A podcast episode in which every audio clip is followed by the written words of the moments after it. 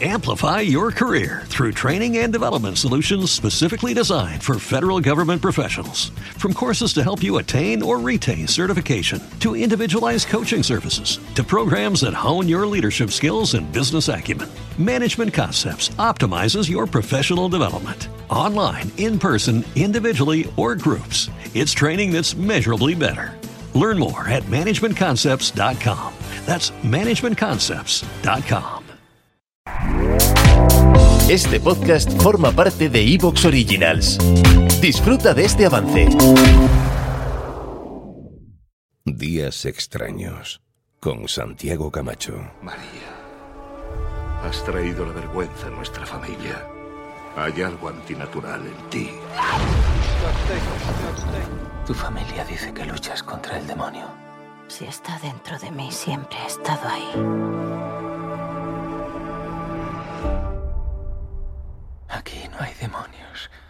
María de Magdala. Ella hará la voluntad de Dios. ¿Por qué no puede ella seguirle? La gente nos juzgará. ¿Tan distintas somos de los hombres que no podéis enseñarnos lo mismo?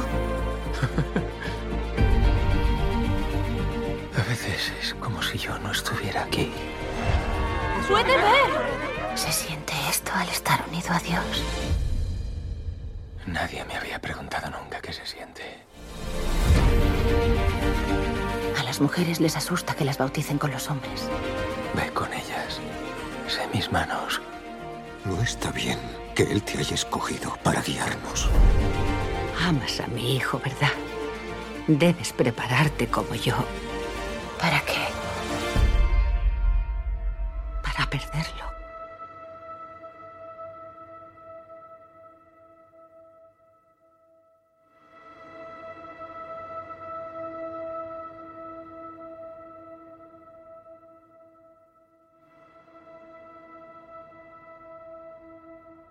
Qué maravilla poder empezar el año encontrándose con viejos amigos y el amigo en esta ocasión es Óscar Fábrega. Óscar Fábrega tiene un libro muy especial del que no hemos hablado todavía.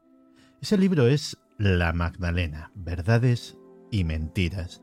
Un libro centrado en la figura de María Magdalena, una de las figuras más importantes del cristianismo y aún así una figura misteriosa, una figura poco entendida, una figura poco comprendida, una figura a veces distorsionada y una figura de la que Óscar Fábrega sabe todo lo que hay que saber. Óscar, bienvenido de nuevo a Días Extraños. Bien hallado, maestro. Un placer estar contigo aquí de nuevo y sobre todo hablando de la que yo siempre considero que es mi, mi santa favorita. Y es que no es que tenga yo muchas santas favoritas, pero si alguna no es, sin duda es Santa María Magdalena. Sí, no te veo yo muy de santos, pero efectivamente el libro es una, una auténtica maravilla y, y, denota auténtica, no sé si devoción, pero desde luego pasión por el Sí. tema. Porque estamos hablando de un personaje, de un personaje que choca mucho su tremenda importancia, es alguien eh, a quien podríamos denominar casi como el apóstol número 13, o sin el casi, eh, pero que sin embargo, bueno, a lo largo de la historia de la Iglesia, eh, unas veces se ha ensalzado, otras se ha ninguneado, otras se ha tergiversado. ¿Cuál es el problema con la Magdalena? A ver, eh, el problema tuvo que ser bastante grave. Y ya no solamente desde que existe la iglesia como tal, que, que como bien dices, manipuló, confundió o reinterpretó el personaje según sus propias eh, concepciones teológicas, ¿no? Luego veremos un poco eso.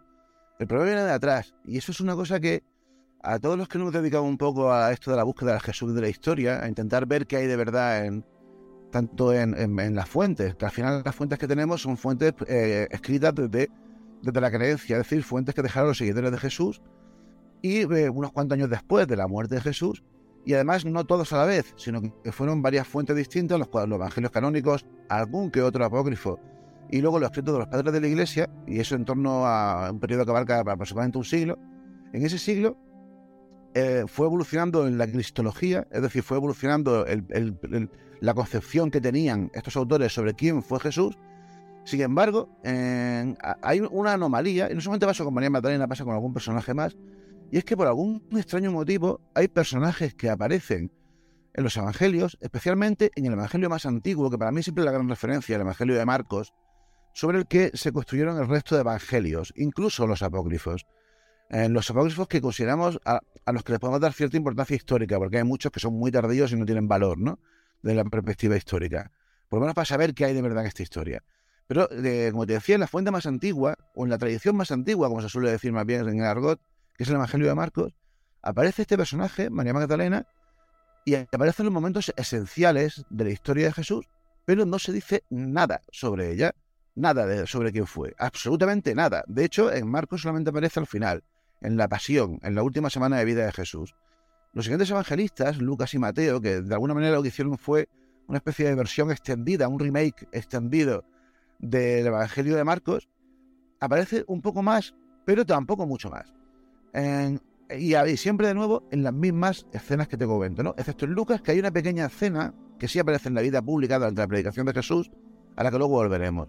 Y en Juan aparece mucho más que nosotros, pero también en, esas últimas, en esa última semana y sobre todo en los días después de la muerte de Jesús. Es decir, en que si todos los evangelios, María Magdalena es o la primera que llega y se encuentra la tumba vacía, o la primera que ve ya a Jesús resucitado. Sin embargo, antes de eso no sabemos nada de ella. Y esto es muy raro, porque e igual que en otros personajes, los evangelistas sí se empeñan en explicar un poco, como mínimo, quiénes fueron, en el caso de ella no.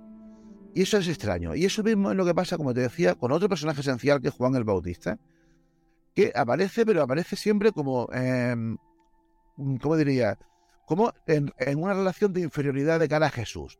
Es decir, siempre aparece como el que bautiza a Jesús, el que avanza que llegará algún día a Jesús, cuando históricamente sabemos que no fue así, sino que posiblemente fue el maestro de Jesús que llegó a ser su discípulo, ¿no?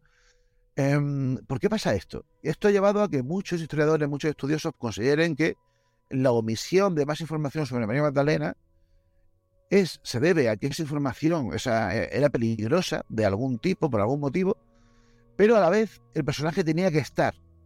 Tenía que estar porque es muy probable que cuando se escribió ese evangelio, el evangelio de Marcos, aún hubiese gente que había conocido a María Magdalena y podían decir, oye, ¿cómo no habéis metido a esta mujer aquí? ¿no? Es decir, es, bastante raro. Y eso, es, eh, eso cumple a la perfección uno de los cuatro principales criterios que, los historiadores dedicados a esto de la búsqueda del Jesús histórico dan como, eh, consideran como criterios válidos para plantear que algo, un relato evangélico, tiene certidumbre histórica. Y es el que se conoce como criterio de dificultad. Es decir, imaginemos que toda la historia evangélica es un invento, ¿no? Si, alguien inventa algo, no va a ser algo que le ponga en dificultades a él mismo. Es decir, eh, bueno, pues ese es el problema. Si alguien inventó toda esta historia, ¿por qué mete un personaje que, si lo analizamos bien, lo ponía en bastante problema no solamente al primer evangelista, sino al resto de los evangelistas? Pues posiblemente porque existió, porque no lo podían tapar. Lo podían minimizar al mínimo, al máximo, pero no tapar. Y ese es el gran problema, que como no sabemos prácticamente nada de María Magdalena, todo lo que sea, se gira en torno a ella es especulación. Pero, eh, como suele pasar con, lo, con todo esto relacionado con Jesús, al final, por poca información que tengamos, tenemos la suficiente como para por lo menos saber lo que no fue y plantear algunas ideas bastante rompedoras sobre quién realmente pudo llegar a ser.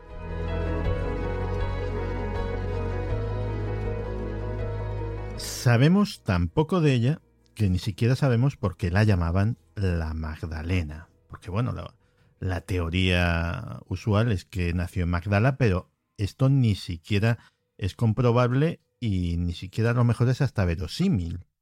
Claro, a ver, em, es raro. E, esto es una, una, de las primeras anomalías que tenemos aquí, ¿no? A ver, lo normal en el mundo judío, y estamos hablando de libros que escribieron autores que o eran judíos aunque fuesen de la diáspora, es decir, que viviesen en Jerusalén o en Israel, o por lo menos sabían que estaban hablando de personajes que eran judíos, ¿no? En el mundo judío, en esa época, a las mujeres, cuando eran solteras, o sea, es decir, cuando aún dependían de sus padres, cuando hablo de padre me refiero a varones, se les nombraba siempre como a los hombres, como su padre, es decir, en el caso de María Magdalena hubiese sido María, hija de Jesué, pongamos, ¿no? O una vez que estaban casadas como María, esposa de no sé quién. ¿Vale? Eso sería lo normal. En ocasiones, por ejemplo, cuando una mujer era viuda y el hijo, eh, por ejemplo, era especialmente conocido o famoso por algún motivo, también se le solía decir así, ¿no? Como María, la madre de no sé quién, ¿no? Algo así. Sin embargo, el, el único personaje femenino que aparece en todo el Evangelio al que solamente se identifica con su supuesto gentilicio es María Magdalena. ¿Por qué? Porque, claro, la iglesia desde antiguo ha considerado que eso de Magdalena era un gentilicio, pero no está del todo claro. Eh, primero porque no existía, se supone que es porque eh, procedía de un pueblo que se llama Magdala, o Magdal, o Migdal, que hoy en día efectivamente existe, está en la cuenca del, del mar de Galilea, pero que no está claro que existiese en aquella época y mucho menos que llegase a ser un pueblo bastante importante. No, no hay evidencia de eso. Podría ser, pero tampoco sabemos cómo, se llamaba el pueblo en aquella época. Sabemos que a partir del siglo IV ya sí que se llamaba Mictal, pero porque ya en esa época se pensaba que era el poblado de María Magdalena, ¿no?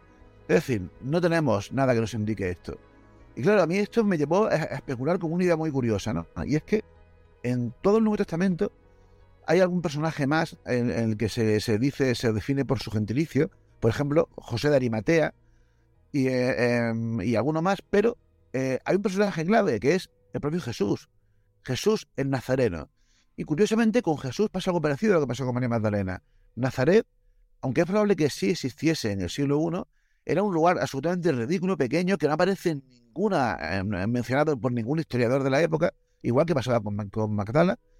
Y eh, esto por lo menos nos permite plantear que algo pasaba con esta gente, ¿no? y si esos apodos esos eran, hacían referencia a otra cosa. Esto ha llevado, por ejemplo, a que muchos estudiosos, eh, que, investigando quién pudo ser María Magdalena, se planteen otras posibilidades, ¿no? que fuese realmente un apellido que malinterpretó Marcos, que fue el primero que lo usó, y que realmente el apellido fuese Magdal, porque Magdal significa torre en árabe, y que eso fuese una alusión a, bueno, alguna historia, ¿no? Hay quien defiende incluso y esto me parece muy interesante porque explicaría muchas de las cosas que luego vamos a ver, que fuese egipcia.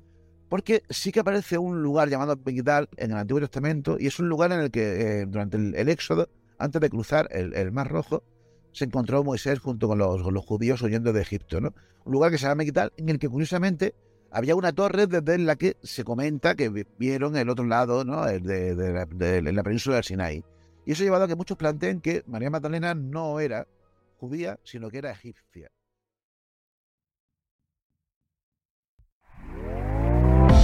¿Te está gustando lo que escuchas?